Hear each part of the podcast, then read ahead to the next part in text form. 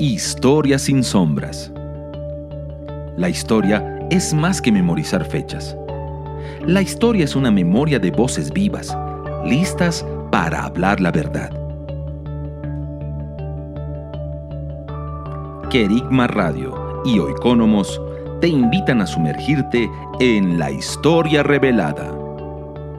Acompáñenos a remover velos en la historia sin sombras. Hola queridos amigos, una vez más sean todos muy bienvenidos a su programa Historia sin sombras. Como ustedes saben, este programa que es emitido por Querigma Radio para todos los países que están conectados con nosotros, sintonizándonos semana a semana y como siempre decimos, es para nosotros también una tremenda bendición estar conversando directamente allí con ustedes en donde están, en su hogar, eh, rumbo al trabajo o sencillamente ahí meditando en todo lo que significa poder eh, reflexionar en la historia de nuestras generaciones. Este programa tiene ese objetivo, tiene eh, ese, diría, esa visión de que podamos mover velos y podamos conocer y andar grandes procesos de nuestra historia. Y como en todos nuestros capítulos, ahí están Saray Jaramillo y también Ángelo Palominos, que me acompañan en esta jornada. Les habla Javier Castro. Ángelo, muy bienvenido. Hola Javier, mucho, pero mucho aprecio en poder saludarte a ti y a Saray también en esta nueva jornada en la que nos podemos conectar con nuestros hermanos de distintos lugares del continente y también sin duda del mundo eh, para conversar estos temas que sabemos que les entretienen, que llaman su atención y que como tú bien decías, eh, mueven velos, rasgan velos eh, para poder traer un poco más de luz de parte del Señor en estas temáticas que sin duda son de mucho, pero mucho interés. Así es, Ángelo. Siempre también un, agrado poder conversar contigo. Y también nos acompaña Sara Jaramillo, con quien también eh, vamos a pedirle que desde ya nos vaya introduciendo en el capítulo del día de hoy de Historia sin Sombra. Sari. Y a todos nuestros eh, oyentes les damos la bienvenida a este capítulo. Hoy día vamos a hablar acerca de la historia de la educación griega y sus implicancias en la educación actual, y que es un tema muy interesante. Yo sé que eh, a todos de alguna manera nos llega, eh, nos salta interés, ya sea por lo que significa el trabajo educativo, eh, incluso el trabajo formativo de los, de los estudiantes, quienes trabajan al interior de, de establecimientos educativos, pero también a los padres, ¿cierto? Porque sabemos que formar, educar es una labor que ha sido encomendada por Dios en primer lugar a, los padres, pero también han habido otras corrientes formativas en la historia y entre ellas la griega, que ha estado eh, construyendo modelos de cierto de educación, de, formación para, las personas con algunos em, tintes o digamos estructuras, más que tintes, estructuras muy fuertes, eh, paradigmas que hoy día, hasta el día de hoy, eh, continúan eh, moldeando nuestras sociedades. Así que bueno, vamos a partir. ¿Por qué vamos a estudiar eh, la educación griega? Bueno, porque como decíamos es una base, ¿cierto?, de lo que hoy día ha sido la política, eh, la filosofía, la ciencia, incluso las artes, ¿cierto? Han tenido un impacto también en lo que es, también el diseño comercial, las matemáticas, etcétera, pero que tienen una larga data de, historia. Eh, todo esto se traduce o inicia, ¿cierto?, con, periodos bien marcados que, bueno, que seguro que también ahí Javier y, Ángela nos van a ir comentando. Eh, parte con lo que se consideraría este, este periodo de la antigua Grecia, ¿cierto? Eh, la arcaica, que va desde el siglo VIII al VI antes de Cristo. También tenemos una época marcada por lo que sería la, la Grecia ya más espartana y la ateniense, que va desde el sexto al cuarto antes de Cristo, y eh, también con una fuerte influencia en lo que sería la helenística, ya con la participación o el, apogeo, digamos, de, este imperio de Alejandro Magno, que trae en algún momento como de unificar o de, digamos, divulgar con más fuerza la cultura helenística y con ello también la lengua, Así que cada uno de estos periodos va marcando eh, la construcción, ¿cierto?, de una, paideia, como se llama también a lo que es la formación educativa griega, y que termina hasta el día de hoy transformándose en el modelo actual, que prácticamente todos los países de Occidente es el que tenemos. Así es, Sari, tal cual tú nos introduces. Eh, queremos hablar acerca de educación y, por supuesto, de historia de la educación. Eh, ahí hay muchos elementos que están de fondo, porque tal cual explicaba Saray, la educación es el modelo formativo, es decir, es donde se van a sembrar estas semillas que más tarde van a construir un sistema de pensamiento y, por supuesto, también un sistema de creencias. La educación, en otras palabras, es ese espacio donde se va a cultivar un paradigma, es decir, donde se va a cultivar esta manera en donde la cosmovisión, esto quería decir la forma en la que vemos todo lo que nos rodea, va a estar de alguna forma siendo modelado, orientado y también se van a, eh, crear, yo diría, propósitos, ideas que se van a transmitir también a las próximas generaciones. Hay toda una, diría una, no sé si decir discusión, pero sí conversación en relación a eh, la etimología del concepto educación. Proviene del latín para algunos de educere, que es guiar, conducir, y también otros dicen que es de educare, que es formar o instruir. Educere como la acción del docente, es decir, del profesor, es la idea de apoyar en la construcción del aprendizaje del propio alumno y educare como la función docente indispensable en ir a, de alguna forma dejando que este sea quien guía, es decir, el profesor quien va instruyendo y guiando a el estudiante. Eh, de hecho, muy interesante, ¿cierto? El concepto alumno que quiere eh, decir de aquel que no tiene luz. ¿ah? El alumno es el que no tiene luz y por tanto ah, es el profesor o es la educación o, definitivamente para la filosofía griega la diosa razón la que va a iluminar en este sentido el entendimiento y el conocimiento. Ah, y por tanto, desde ahí ya comenzamos nosotros, desde una visión de fe, a poner en tela de juicio ¿ah? y en, una perspectiva de juicio de reino en torno a qué entendemos por educación. Y cuando hacemos esas preguntas primeras, ¿cierto? ¿Qué entendemos por educación? Es sencillamente alguien que va a instruir a una persona a alcanzar, en este caso, eh, un desarrollo humano, eh, o la educación es sencillamente esa eh, forma de, de introducir o, de, llevar a que la persona de manera casi autodidacta vaya ella misma construyendo su, aprendizaje. O, la educación también tiene que ver con ah, un conocimiento mucho más profundo que sencillamente también adquirir saberes y conocimientos. Hoy día inclusive se pone eh, los, modelos tradicionales griegos en discusión a partir de eh, los modelos que más tarde hicieron de la educación un, yo diría, un retrotransmisor, o mejor dicho, un retransmisor de eh, un modelo muchas veces economicista, basado en formar trabajadores, o inclusive en lo que algunos han llamado eh, lo que es la educación postfordista, es decir, producción en serie de personas que no tienen mayor reflexión profunda ni siquiera de sus propias vidas. Y de ahí, por ejemplo, han aparecido eh, otros planteamientos, las inteligencias múltiples o inclusive el poder educar para la vida. Entonces, hoy día la educación está en crisis en todos lados. La educación como modelo, la educación también en sus paradigmas, es decir, ¿para qué enseñar? ¿Mm?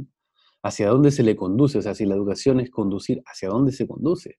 Si es formar, bueno, ¿qué está formándose o qué se ha deformado? Y ahí entendemos de que un primer eh, fundamento en la cultura occidental y en lo que también ha sido el modelo de educación en América Latina está Grecia. Y Grecia, eh, yo diría como ese ADN fundacional en gran parte de eh, la formación de individuos que, entre comillas, viven para la polis. Y ahí quizás plantar también una primera idea para que podamos seguir conversando. Pero la educación griega tiene un objetivo, ¿cuál? Las personas sirven al Estado. ¿ah? Ese era Aristóteles, e inclusive Platón, quienes llegaron a mm, definir y a establecer de que la educación era este proceso formativo en donde se crean ciudadanos que son propiedad y pertenencia de un Estado, lo que ellos llamaban polis, ¿cierto? Las ciudades-Estado. Entonces, desde ahí, la educación se entiende como sencillamente el reproducir ciudadanos que eh, se muevan en base a las normativas legales o a las normativas incluso culturales, las pautas culturales que están allí eh, generando eh, una, una idea de sociedad. Entonces, para el griego en un inicio, educación era producir ciudadanos, eh, es decir, producir alguien que tuviese la mentalidad sujeta al Estado. Eh, y ese Estado, de alguna forma, como eh, el lugar desde donde la persona tenía sentido o encontraba algún tipo de propósito. Ángelo. Sí, solo quizás eh, poder apuntar algunas cosas respecto a lo que tú estabas señalando, Javier, em, porque realmente es muy interesante eh, remontarnos em, específicamente a esta temática que tiene que ver con la educación en, Grecia y particularmente eh, a, lo que ocurría en Esparta o también Atenas, por supuesto, que eran las dos ciudades griegas probablemente más relevantes. en Esparta, de hecho, ocurría pero calcadamente lo que, lo que tú señalabas, eh, los niños de hecho eran propiedad de, la ciudad, de la polis, eran propiedad totalmente de Esparta, eh, entre comillas, de una comunidad, aunque en realidad es más bien del Estado más que una comunidad específica. De hecho, eh, en efecto, a partir de los siete años pasaban a ser propiedad del Estado, hasta el día de su muerte. O sea, desde, desde, en realidad incluso desde antes está involucrado el Estado porque el Estado terminaba si eh, el recién nacido vivía o moría, dependiendo de si tenía ciertas condiciones físicas aptas para, por ejemplo, ser un guerrero. Entonces, si había una malformación, si había algún tipo de debilidad, eh, esta persona o este niño recién nacido quedaba descartado y lo dejaba morir o derechamente lo, asesinaban. Eh, y luego de eso, por supuesto, crecía con, principalmente con su mamá, pero luego de los siete años volvía a estar muy presente esta, esta característica de, ser de alguna forma, no ser parte de una familia, sino más bien ser parte del Estado de Esparta. Y, desde los siete años adelante, como decía, hasta el día de su muerte servía al Estado y principalmente en, las guerras. Em, entonces, todo este, este, este, esquema, digamos, de educación en Esparta, eh, lo que hacía era una suerte de negación de la individualidad, de la personalidad de, ese recién nacido y también, por supuesto, cuando iba creciendo mucho más en su adolescencia, esto estaba mucho más marcado porque eh, conforme iba creciendo la persona, el entrenamiento se iba haciendo mucho más duro, la, eh, dinámica, entre comillas, de educación establecida eh, en esa polis era muy dura. de en adelante, de, hecho, se les afectaba la cabeza, se les obligaba a andar descalzos y jugar desnudos, eh, la idea era como, en el sentido, de poder fortalecerlo, formar guerreros. Entonces, eh, lo hacían dormir en habitaciones compartidas y nunca se bañaban. Eh, de hecho, eran azotados si cometían alguna falta y se les daba poco alimento para que aprendieran, muy niños, muy pequeños, poder buscar solos la forma de, de subsistir, la forma de sobrevivir. Y a los 16 años, estos eran sometidos a pruebas de resistencia y, básicamente muchos de ellos tenían que vivir solos en el campo, cazar por la noche, y de hecho muchos de ellos tenían que incluso matar a los esclavos, porque por supuesto en, la, eh, en ese periodo, digamos, eh, de la historia existía la esclavitud, eh, era una sociedad muy estratificada, algunos eran ciudadanos, no todos, y después de los ciudadanos, por supuesto, venían esclavos, entonces los espartanos tenían que, desde pequeños, eh, ser formado en base a todo este rigor, toda esta disciplina, eh, con la finalidad de poder servir a su Estado. O sea, eh, tenía una impronta muy disciplinada y militarista y que arrebataba a los niños de la familia. Eso me parece que es muy, muy, muy fuerte. No creo que veamos quizás mucho de eso hoy día en términos concretos o prácticos, pero creo que sí hay quizás ciertas, em, ciertos sellos de eso de alguna forma que que sí creo que perduran de alguna manera. Así es, Ángelo. Y Y tal cual tú dices, o sea, por ejemplo, Esparta, que era una ciudad-estado griega de un carácter absolutamente militar y, estado céntrico, es decir, todo era por y para e, este estado autocrático y, bastante eh, militarista, era un, era un perfil, pero por otro lado teníamos Atenas, ¿cierto? Tú, también ahí hablabas de, Atenas, que Atenas es la cuna de eh, la educación occidental. Eh, y es una, es una mezcla, porque, claro, justamente eh, Esparta tiene una visión, yo diría que es la del desarrollo militar, pero también deportiva, y también de, la construcción, es decir, de la, capacidad de poder establecer obras de orden material.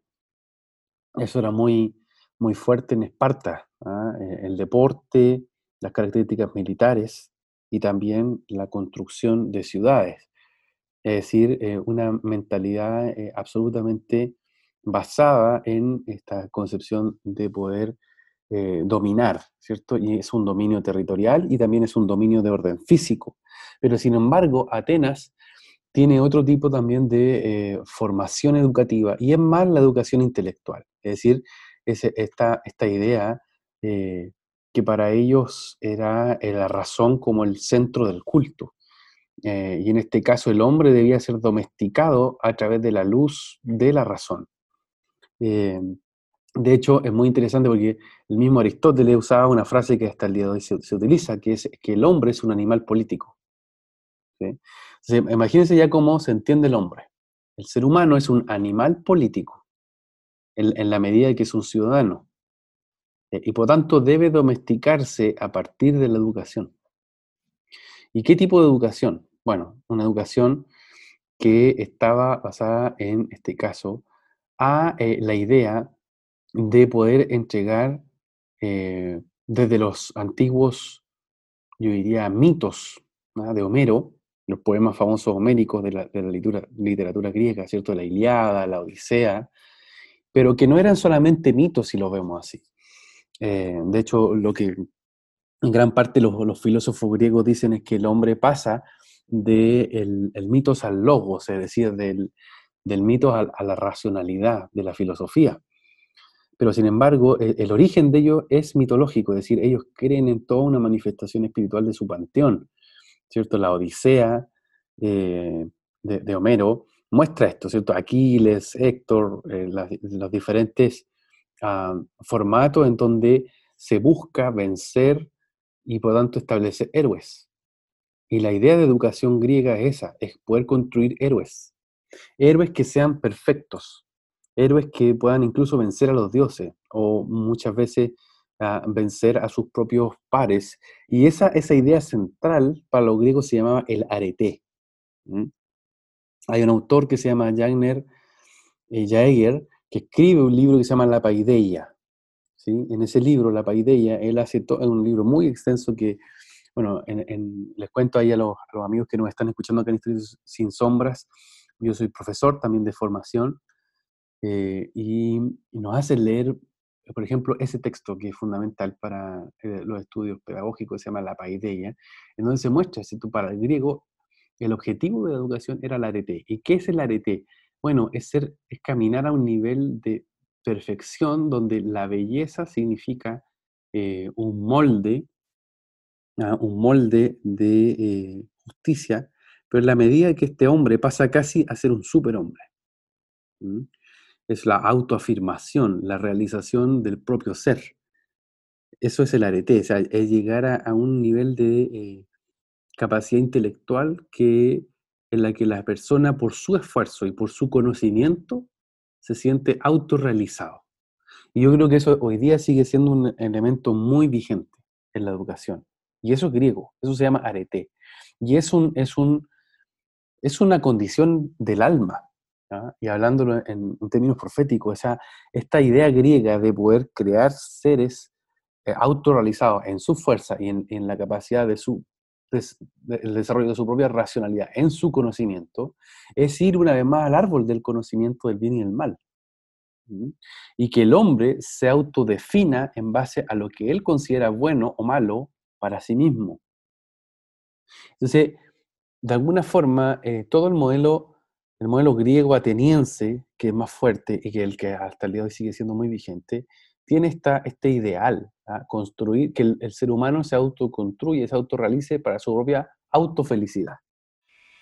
Estás en sintonía de Querigma Radio, extendiendo el mensaje del reino de Dios a todas las naciones de la tierra. ¿Vives en Santiago de Chile y no tienes dónde congregarte? Te invitamos a que nos contactes en nuestro sitio web www.ciudadeluz.cl. Te esperamos, esperamos, esperamos. Querigma Radio, enseñando principios que ayuden a la iglesia a vivir en el Espíritu. De manera práctica, real y completa. Querigma Radio.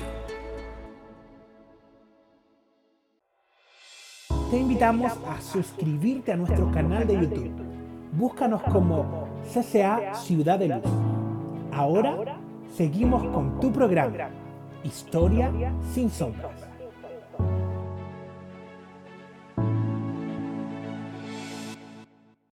Bueno, más que nada ir sumando lo que ustedes van diciendo, me impactaba mucho eh, al ir revisando cómo se va configurando, digamos, este ideal de educación, lo mismo que ustedes iban diciendo, o sea, eh, me parece eh, clave cuando aparece Homero y Hesiodo, ¿cierto?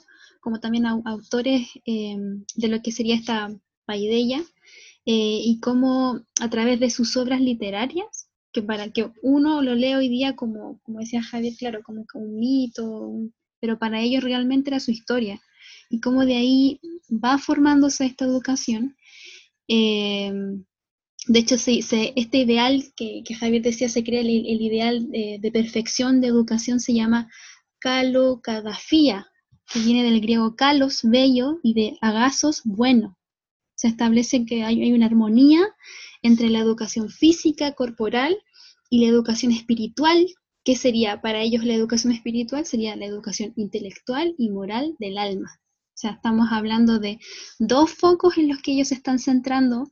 Eh, incluso cuando uno analiza, yo me ponía a preguntar, o sea, le preguntaba al Señor, ¿por qué hacemos en la escuela educación física? O sea, hoy día se habla del, eh, hay programas, por ejemplo, en Chile, el Vivir Sano, programas de, de Entendemos el Desarrollo Físico, pero si leemos esta actividad que hacemos en la escuela, desde los anteojos de un estudiante griego no era solamente el desarrollo de su físico por salud, sino que correspondía a su filosofía e incluso a su religión, una religión también política. Eh, en ese sentido también eh, destacar, o sea, cómo lo que decía eh, Javier, cómo se genera este ideal de ser héroes como un concepto que, bueno, para, para Esparta era muy dura la educación para ellos, o sea, los valores que ellos tenían para formar, digamos, eh, disciplinar el alma. Se habla una disciplina muy fuerte del alma y del cuerpo, con el que desarrollan un sentimiento de honor y una especie de orgullo de casta social y patria. O sea, yo hoy día cuando traslado eso como a, lo, a nuestra realidad hoy día como mundo, eh, hace unas semanas atrás tuve la oportunidad de conversar con algunos hermanos cuando estaba en España que bueno, que ellos eran cubanos, pero que en ese momento ellos venían, bueno, ya muchos años en Cuba, pero que en su momento estuvieron, em, digamos, viviendo en, ese país. Y yo les preguntaba cómo, ellos, cómo era la educación allá. Entonces ellos me decían, eh, bueno, la, educación en Cuba es eh, la educación que todos recibimos en humanidades, pero desde muy pequeño te mentalizan con esta idea de que tienes que servir al Estado, de que tienes que servir, y también eh, lo, que hoy día conocemos nosotros quizá en nuestros países como el Boy, Scout, eh, o pertenecer como ya más a grupos como más, eh, con alguna cierta tendencia más de pensamiento o ideología, ellos me decían, no, o sea, ya es el único partido y tengo que formarme de alguna manera desde muy pequeño, desde adolescente, como ser fiel al partido oficial y al Estado. Y yo hoy día hacía la reflexión, o sea, hasta en esto, o sea, hablamos del comunismo y, el, sí, del comunismo lamentablemente, eh, como también de alguna manera ese, ese modelo de adoctrinamiento educativo eh, se toma, digamos, de la formación espartana. Y es muy duro, es muy duro porque cuando nosotros estamos eh, como sea, los educadores o los estudiantes viviendo estos procesos formativos donde muchas veces luchamos, ¿cierto?, con este modelo disciplinar, ver que viene desde ahí, eh, desde esta filosofía de poder formar héroes, de tener un ideal, eh, y es, duro, es duro, o sea, yo realmente me impacta ver cómo cientos de años después seguimos en la misma forma y que deforma nuestra, el alma y deforma también la, la mente, el corazón de una generación. Así es, Ari, tal cual, eh, como la educación, entre comillas, eh, es utilizada para crear una mentalidad. Por eso es tan clave todo el proceso que hoy día también eh, Dios está haciendo en medio de las generaciones. Yo aprovecho de dar testimonio de lo que ha sido Joseph House School, ¿ah? el Joseph House, que es el, colegio virtual de Kerigma, ha estado siendo una punta de lanza para poder también traer una reforma en la educación. Eh, sacudiendo estos, estos cimientos. ¿Y qué tipo de cimiento? Bueno, la mentalidad eh, que va formando Grecia es muy distinta, por ejemplo, a cómo se fue formando la mentalidad en Israel. ¿Por qué?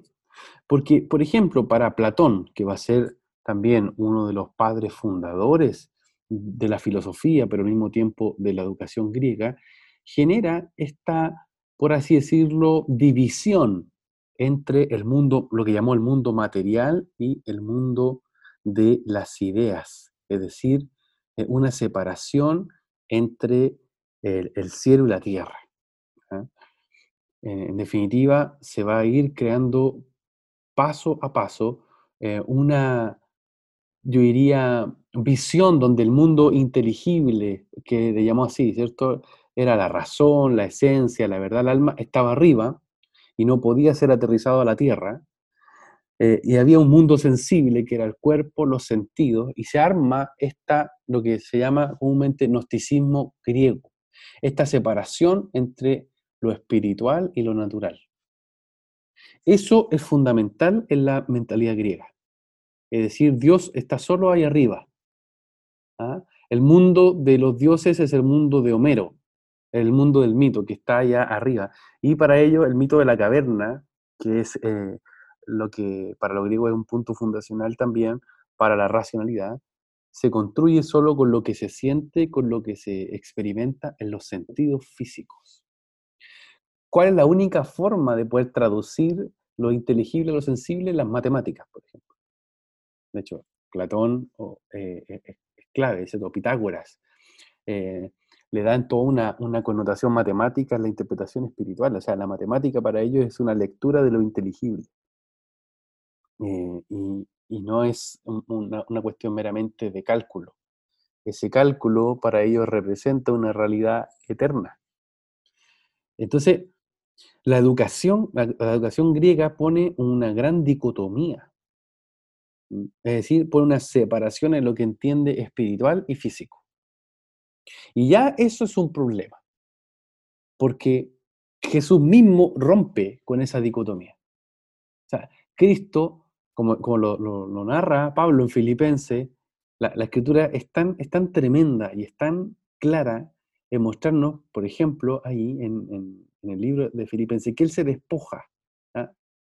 el Señor mismo se despoja de su gloria y se hace eh, hombre en medio de nosotros, es, de alguna forma encarnado en medio nuestro y nos da ese, ese testimonio de poder ah, vivir en medio de los hombres, eh, pero no solamente como una realidad etérea, ¿ah?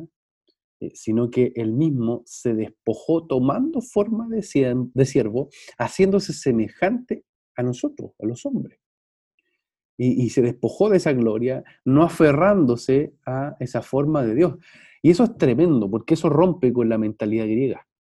O sea, Cristo mismo como, como realidad en el Padre, dentro de la eternidad, pasa a ser realidad viva en medio de los hombres. Y quebra esa dicotomía de que lo espiritual está solo arriba y lo físico abajo. Esa forma de pensar es griega y crea eh, una, una cosmovisión.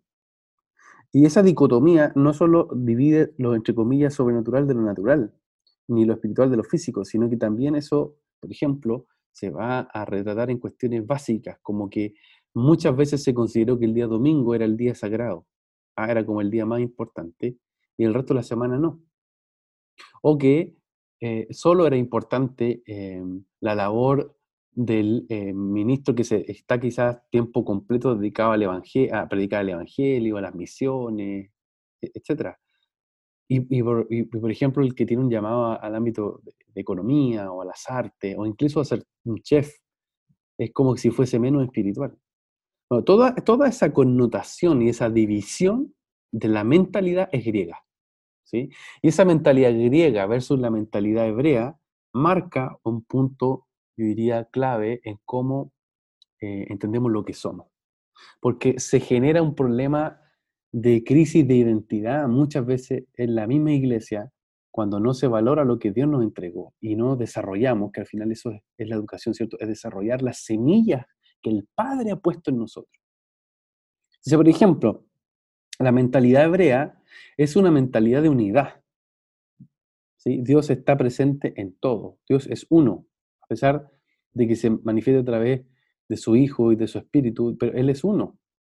La mentalidad griega es dual, ¿cierto? Espiritual versus material. En cambio, la mente hebrea es, es una. ¿ah? Dios está presente en todo. Ah, eh, la mentalidad hebrea agrupa y relaciona, uno ve eso en la, escritura, ¿cierto? Pero la mentalidad griega digrega, y controla. En la mentalidad hebrea, la familia es una unidad, se construye en conjunto, pero en la mentalidad griega lo fundamental es la ciudad. Es como, son conceptos etéreos, ciudad, gobierno, y, pero la familia son espacios divididos y son categorizados. Pero la familia es una y se extiende. En, la mentalidad hebrea funciona la interdependencia con claridad, en la mentalidad griega la independencia, cada uno se autorrealiza. En la mente hebrea el éxito es medido por la calidad de las relaciones, es decir, por el pacto que tengo en lo profundo. O sea, en, e, eso, ese es éxito, es permanecer en pacto, en la mente, insisto, de, lo que vemos en la escritura que, en, la que es conformada eh, esta mente eh, hebrea.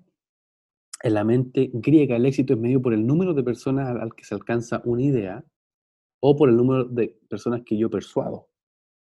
En la mente hebrea el verbo y las acciones son importantes.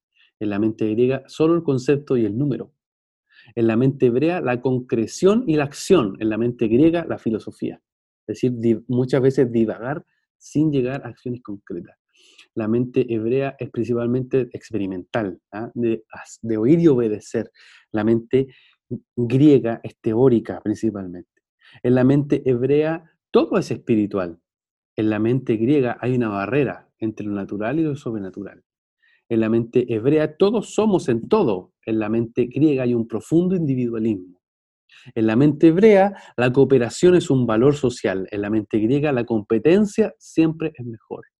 Y en la mente hebrea, ejecución de la palabra revelada es un, es un eh, por así decirlo, fruto del aprendizaje.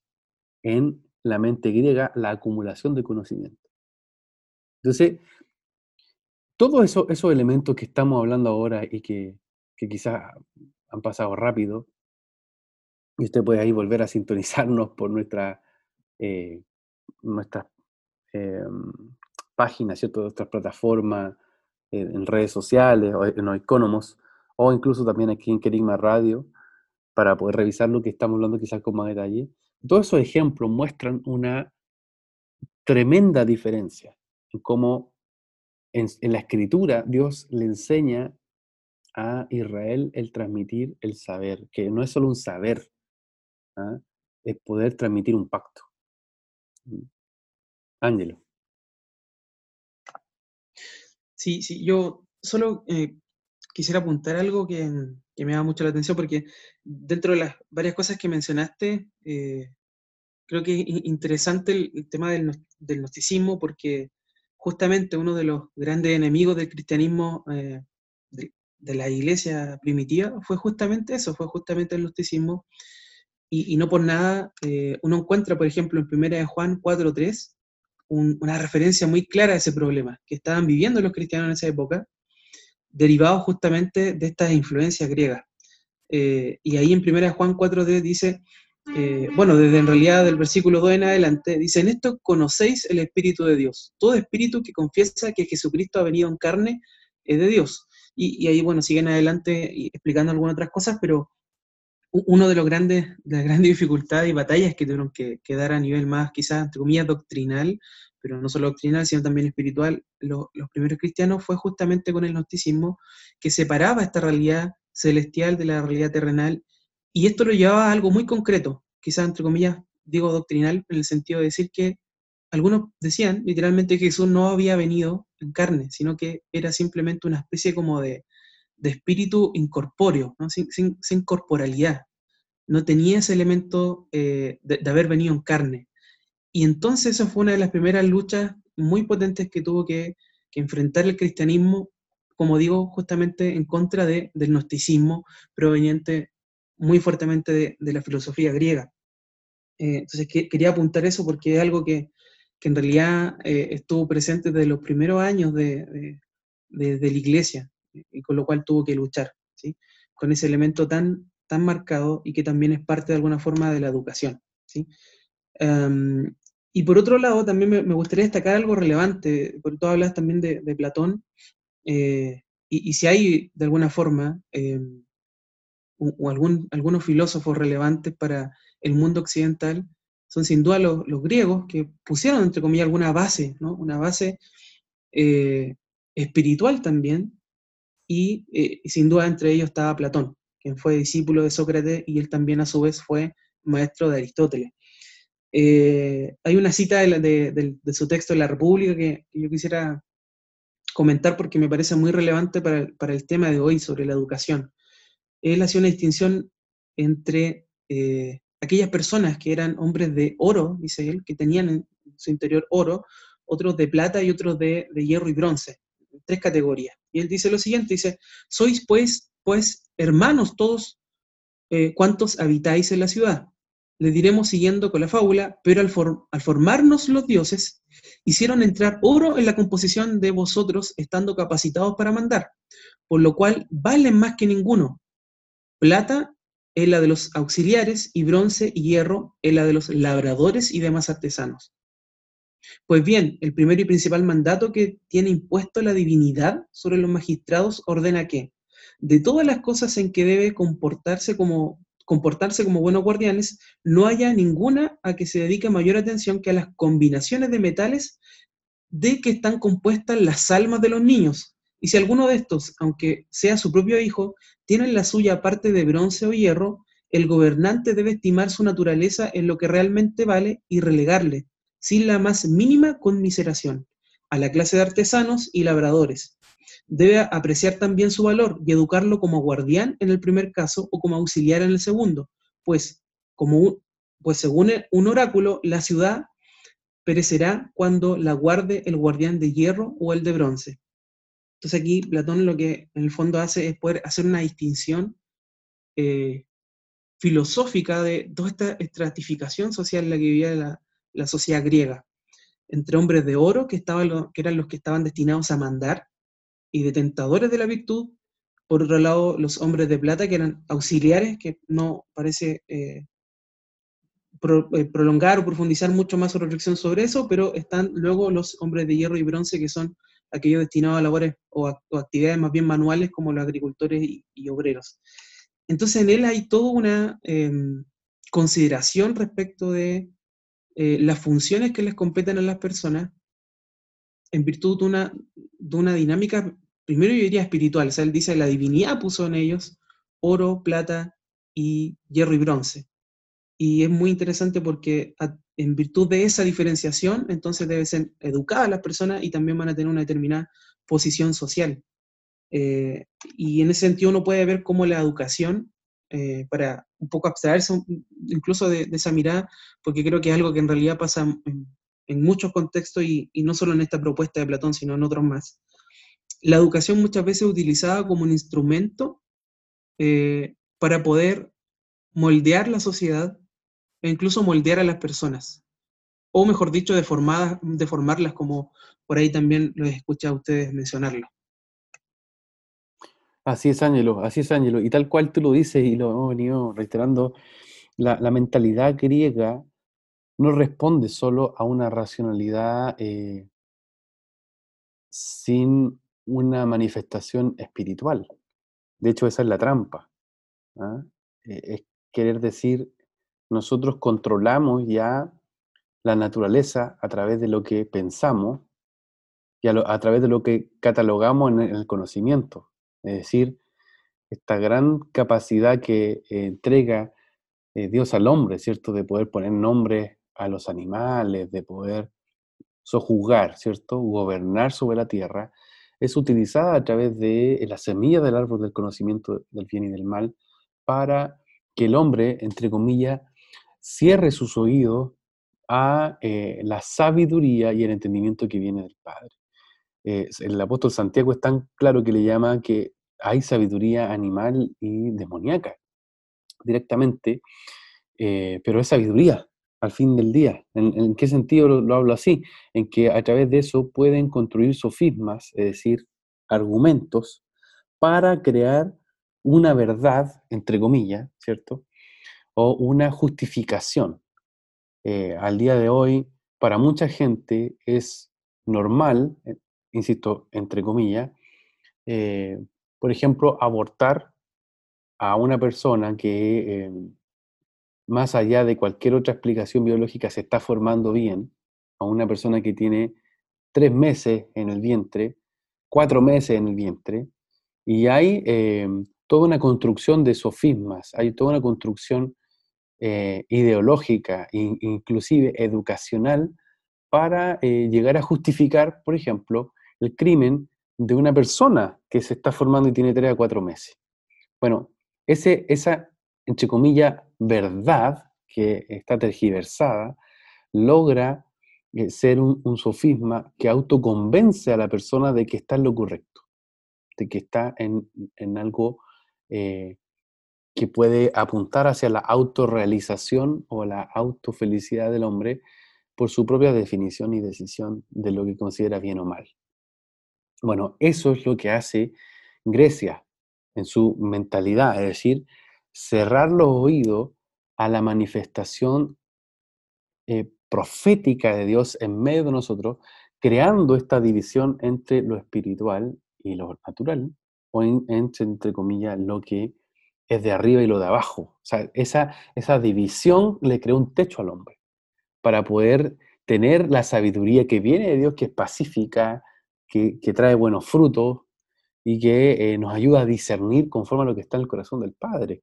Entonces, la educación como tal, en su cimiento griego, eh, fue, fue generada por lo que también se llamó así, ¿cierto? Esta clase de los sofistas, que eran quienes desarrollaron o tomaron el papel de la educación eh, generando a través de la persuasión, a través de la oratoria, diferentes disciplinas, ¿cierto? Geometría, física, oratoria, retórica, artes, filosofía, eh, con el objetivo de inculcar ciertos saberes para alcanzar el éxito y el poder.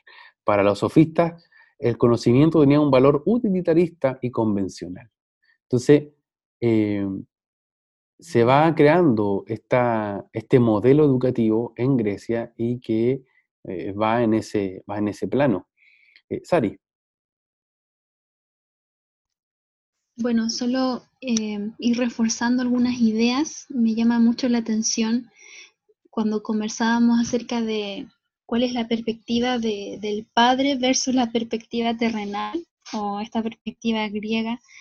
Pensaba en cómo Jesús o nuestro Señor vino y, bueno, uno de los, de los oficios que, que da testimonio la, la escritura es que él era carpintero.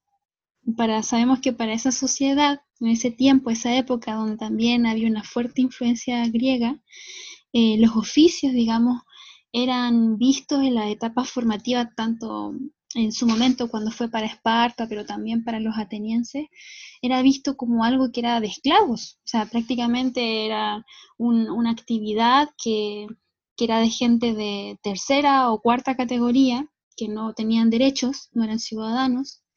Y bueno, como lo hemos ido revisando, solamente ellos se abocaban a la formación, eh, en el caso de, los espartanos, más, eh, más militar, eh, con un fuerte componente de obediencia y sometimiento, y también ya más tardíamente los atenienses con un componente mucho más de lo cívico, ¿cierto?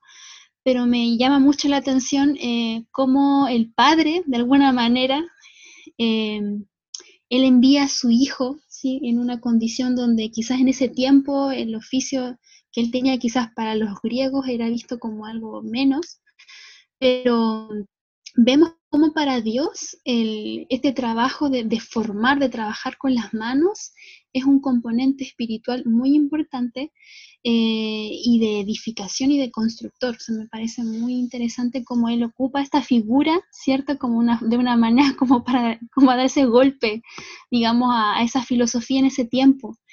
Eh, pero también como eh, incluso este pensamiento estaba también en, digamos, en, en los judíos de ese tiempo, o sea, cuando vemos a los fariseos que murmuraban, ¿cierto?, de Jesús y le decían, ¿cómo este que no tiene formación prácticamente habla con tanta autoridad o con tanta propiedad de las escrituras?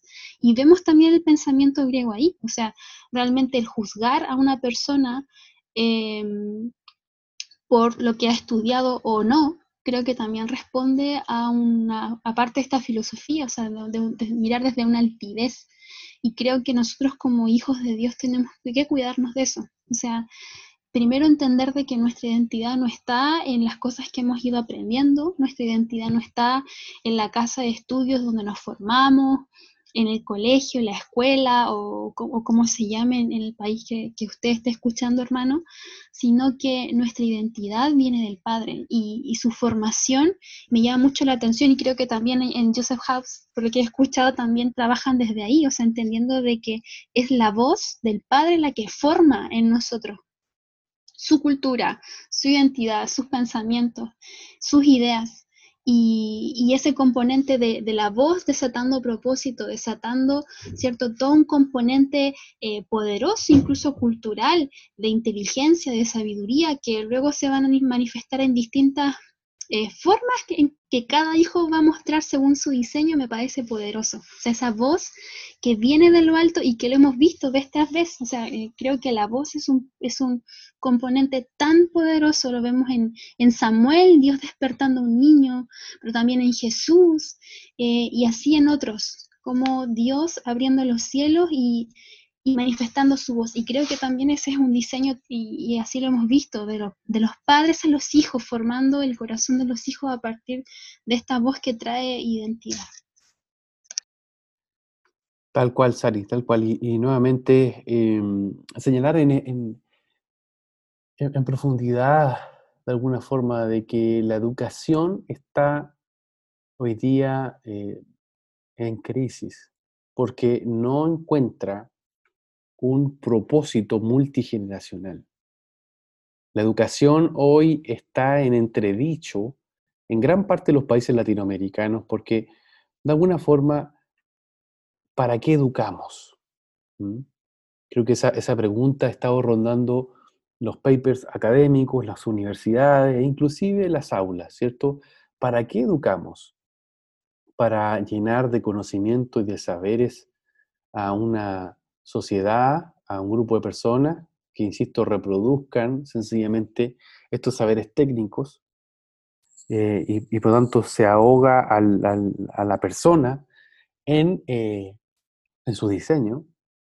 O inclusive eh, algunos que han tratado de responder la pregunta tratando de despertar la espiritualidad, pero muchas veces despertando la espiritualidad en ilegalidad. ¿Qué quiere decir esto? O sea, fuera de los márgenes eh, que tanto la Escritura como el Espíritu Santo han puesto para eh, justamente que nuestro espíritu esté despierto, esté activo. Me refiero a los diferentes movimientos Nueva Era o diferentes otros eh, mecanismos de educación que, que van más allá de lo tradicional. de ahí uno podría decir que todo el fenómeno de Harry Potter ha significado el síntoma del declive de la educación en una generación. ¿cierto? E, e, es decir, el hambre por lo espiritual, el hambre por encontrarse con lo eterno. Eh, y, mucho de esto también ha repercutido en eh, poder entregar respuestas a sistemas educativos que hacen agua por todos lados. Y ahí, bueno, una vez más, ah, hemos hablado harto de Joseph House, a mí me, corresponde ser, gracias al Señor Padre, de, un hijo que ya está en Joseph, y, es tremendo el poder encontrar un lugar donde el espíritu del niño es soplado a través de educar su oído, escuchar el corazón de Dios. Y al mismo tiempo su oído para obedecer y su oído para también descubrir diseños de sí mismo y también diseños del Padre sobre su nación o sobre su ciudad. Entonces, em, estamos en una etapa tremenda de reforma y al mismo tiempo el, Señor está sacando a luz gran parte de estos paradigmas que han estado allí, ¿cierto? En el fondo de eh, los, los modelos de educación. Yo quiero invitarte a que tú puedas reflexionar cuánto de Grecia está aún en nosotros en la medida de que fuimos muchas veces formados con esta mentalidad, con este paradigma donde el arete o la virtud significaba una autorrealización sencillamente para alcanzar el ideal de belleza o de perfección griego, eh, que significa competir, que significa ser un héroe, que significa inclusive sobreponerse a lo demás, con el fin de, entre comillas, uno sentirse eh, feliz por sus propios logros o porque sencillamente conoce mucho. Eso es el comer del árbol del conocimiento del bien y del mal. Somos llamados al árbol de la vida. Somos llamados a sacudirnos de todos esos esquemas y de todas esas estructuras que aún muchas veces están operando en nuestros corazones, para que el conocimiento no nos envanezca, para que el orgullo eh, y la competencia no corroa nuestro corazón, no corroe todo lo que Dios ha puesto allí como semillas eternas. Eh, necesitamos dejar que el Espíritu una vez más nos lleve a ese lugar del árbol de la vida para comer eh, de la naturaleza de Cristo, que es la que se despoja de su gloria, que es la que se pone en amor al Padre y en amor a sus hermanos a disposición en servir, con lo que conoce, con lo que sabe y con lo que vive. Estamos en tiempo de reforma de la educación y necesitamos también remover los cimientos profundos que están desde ahí, desde Grecia, en medio de nuestras generaciones, pero también en nuestras propias vidas. Estás en sintonía de Querigma Radio, extendiendo el mensaje del reino de Dios a todas las naciones de la tierra. ¿Vives en Santiago de Chile y no tienes dónde congregarte? Te invitamos a que nos contactes en nuestro sitio web www.ciudadeluz.cl. Te esperamos, esperamos, esperamos. Querigma Radio, enseñando principios que ayuden a la iglesia a vivir en el Espíritu. De manera práctica, real y completa. Querigma Radio. te invitamos a suscribirte a nuestro canal de YouTube. Búscanos como CCA Ciudad de Luz. Ahora seguimos con tu programa, Historia sin sombras.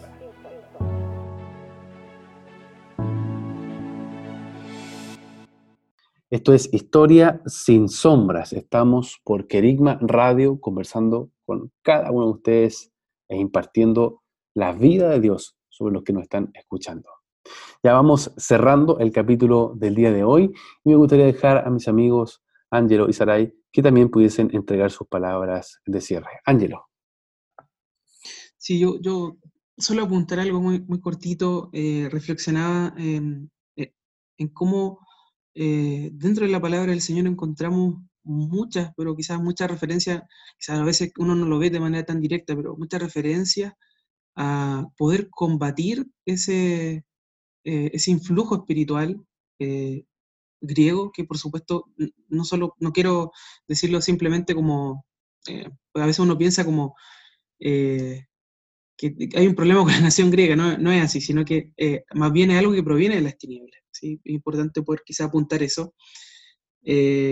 porque claro, cuando uno habla de esto, dice, uno, uno puede, puede quizás sintetizarlo hablando acerca del espíritu de Grecia.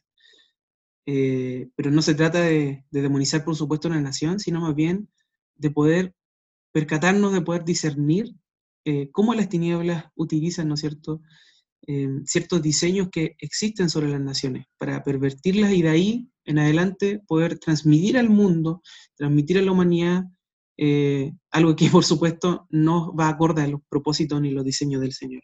Y sin duda desde ahí yo creo que hay mm, todo un, trayecto que surge, un camino que, se traza para la educación, que nos alcanza hasta el día de hoy, como, como bien lo comentaban ustedes, y donde yo creo que es importante poder quitar esos sofismas de, de, nuestro sistema educativo, pero también primero del corazón.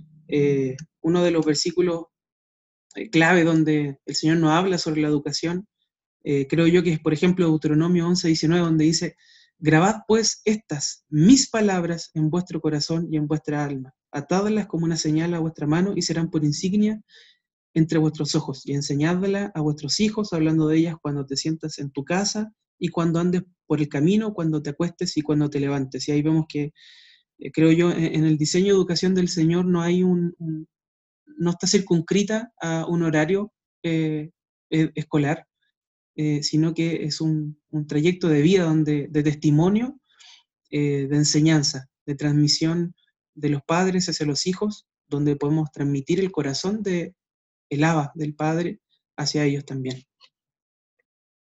Así es, Ángelo, muy, muy tremenda tu, reflexión, ¿cierto? Como la jornada escolar muchas veces también crea esa noción de tiempo-espacio, que nos reduce a ser un tipo de persona, cuando en el Padre estamos siempre. Qué, bonito.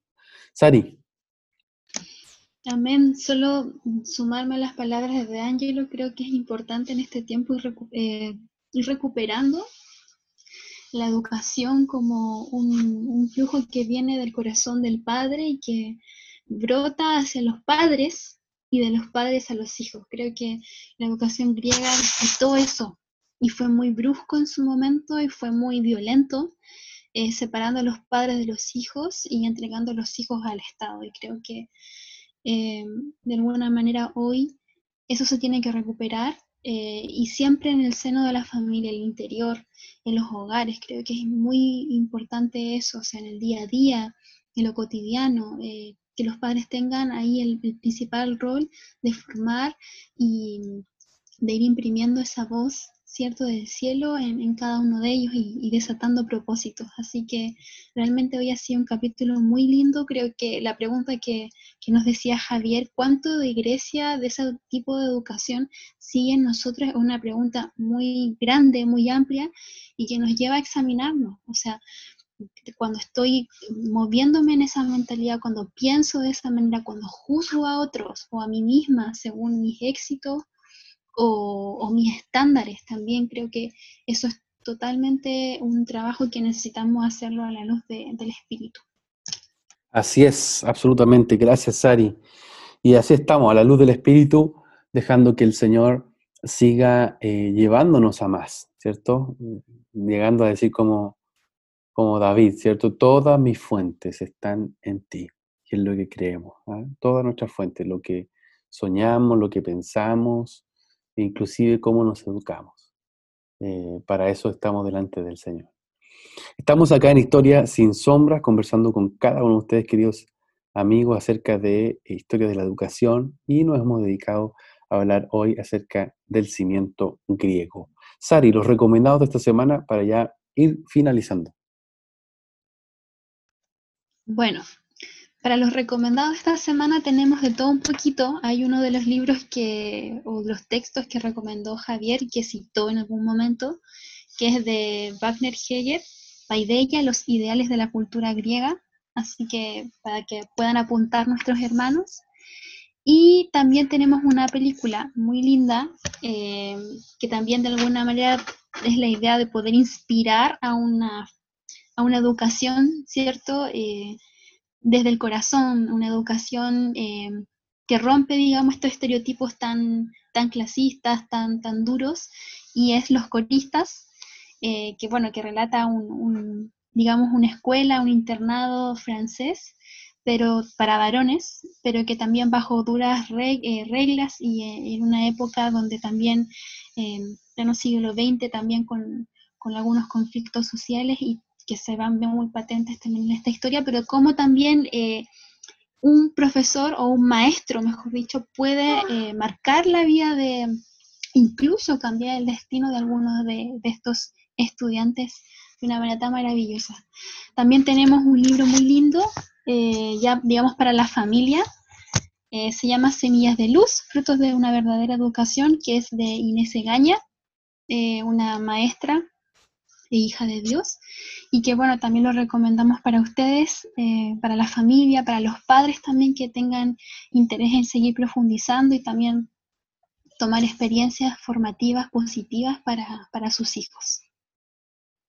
Así es, queridos amigos, gracias por estar con nosotros, sintonizándonos cada semana. Y aquí estamos disponibles siempre para ustedes, para servir y al mismo tiempo impartir de lo que Dios ha puesto en nuestras vidas. Nos despedimos en este capítulo y agradecemos también a Kerigma Radio por permitirnos en este espacio estar conectados con ustedes, nuestros queridos eh, auditores, oicónomos Ahí están las plataformas, ¿cierto? Oiconomos.cl, en donde ustedes pueden conectarse y también seguirnos vía redes sociales. Esto ha sido Historia sin sombras. Nos vemos hasta un próximo capítulo. Chao, bendiciones. Hemos concluido un nuevo recorrido por la historia. Sin olvidar que la verdad nos hace libres. Nos vemos en un próximo capítulo. Fue un programa de Oicónomos, Centro de Liderazgo Público Cristiano, patrocinado por CCA Ciudad de Luz.